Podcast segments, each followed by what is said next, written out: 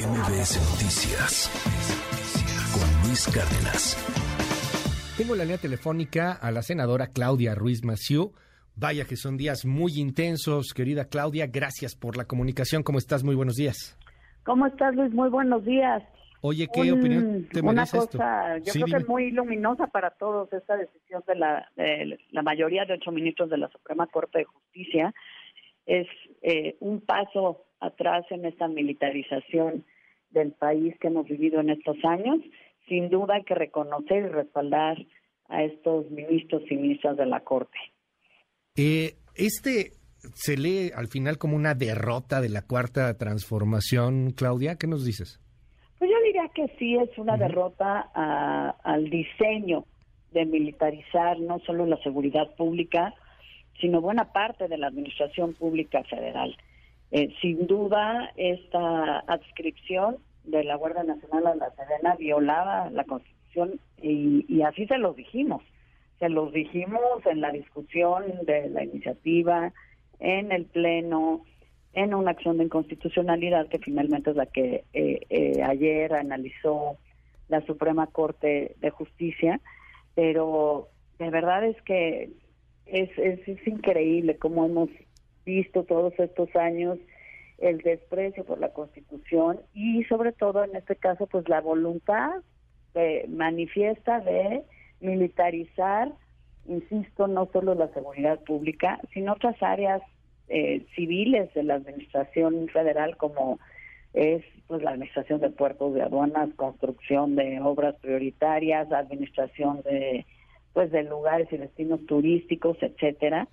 Y no importa, no les ha importado, se les ha advertido, no solo por la oposición en, en el Poder Legislativo, particularmente en el Senado de la República, sino también por la sociedad civil, por distintos eh, órganos, eh, colectivos, eh, incluso por instancias internacionales eh, de la ONU que han mostrado su preocupación por esta tendencia a militarizar en México.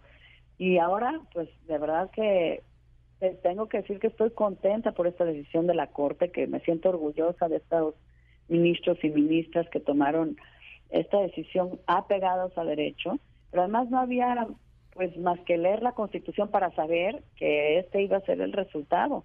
Claramente lo dice la Constitución, la Guardia Nacional estará adscrita a la Secretaría de Seguridad eh, Ciudadana.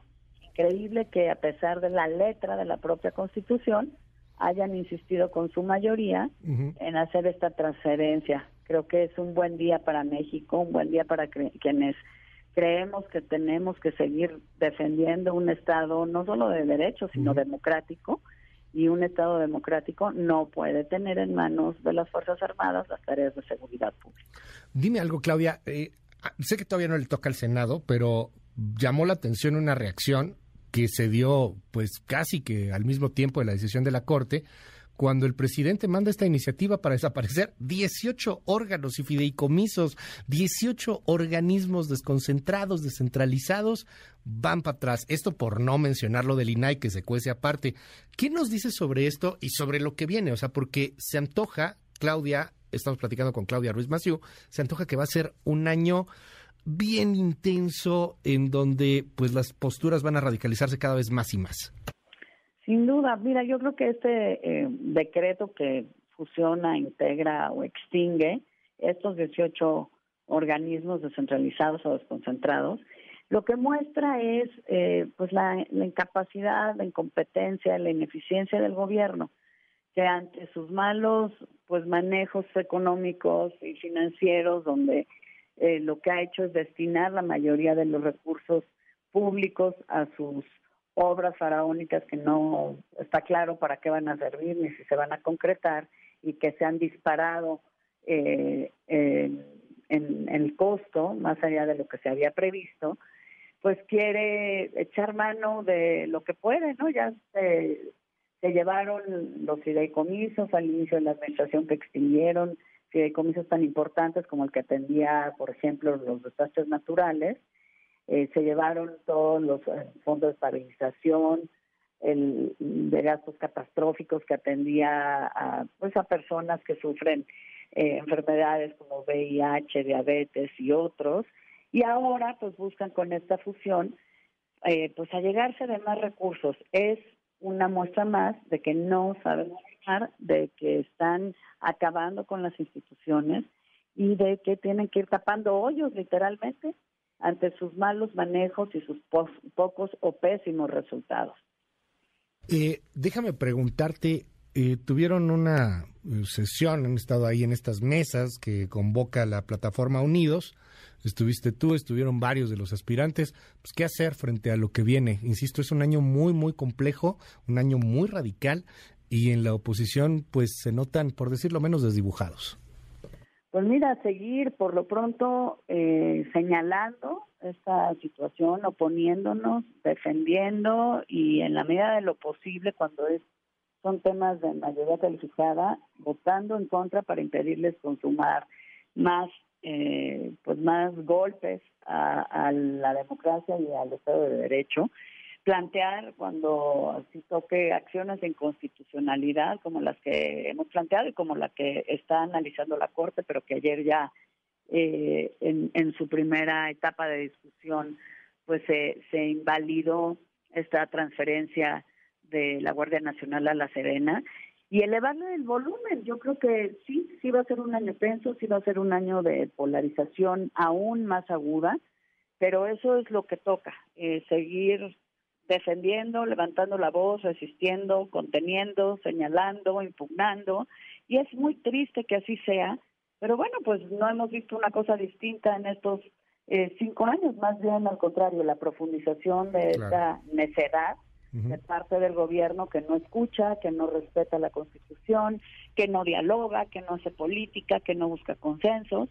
Por el contrario, una obcecación y una obstinación que lamentablemente, como tú dices, sí se va a profundizar, sí se va a polarizar más y de la oposición, pues seguir en esta posición, yo creo que eh, de defensa, de señalar y buscando concretar no solo una coalición electoral como ya hemos hecho, sino una alianza con la ciudadanía para poder competir en 2024, darle a los mexicanos una alternativa a quienes no estamos de acuerdo en el rumbo nefasto que ha tomado el país en estos cinco años y concretar una oferta de gobierno de coalición plural para tener un gobierno eficiente que nos dé resultados y que nos convoque a todos los mexicanos, no solo a una reconciliación, sino a nuevos acuerdos para enfrentar pues todos estos retos que además pues, se han agravado y profundizado en estos años. Yo no digo que necesariamente se hayan originado en esta administración, pero sin duda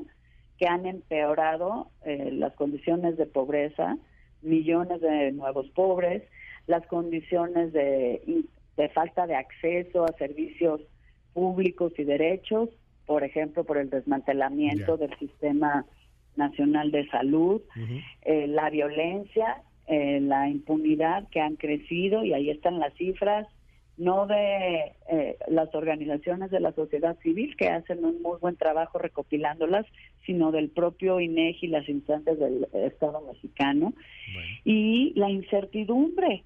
Eh, pues de, seguridad física, de seguridad patrimonial de las familias, que cada día alcanza para menos por más salario mínimo eh, aumentado que haya, gracias a las pésimas decisiones del gobierno. Entonces creo que los mexicanos lo que tendremos ante nosotros en 2024 es la alternativa de seguir por este camino de destrucción y retroceso autoritario de Morena o de un nuevo planteamiento en donde se respete la pluralidad, se escuchen todas las voces y se esté dispuesto a construir consensos nacionales para enfrentar juntos eh, este este tipo de problemas y de retos que nos tienen a todos pues frustrados, eh, con incertidumbre, en muchos casos con miedo.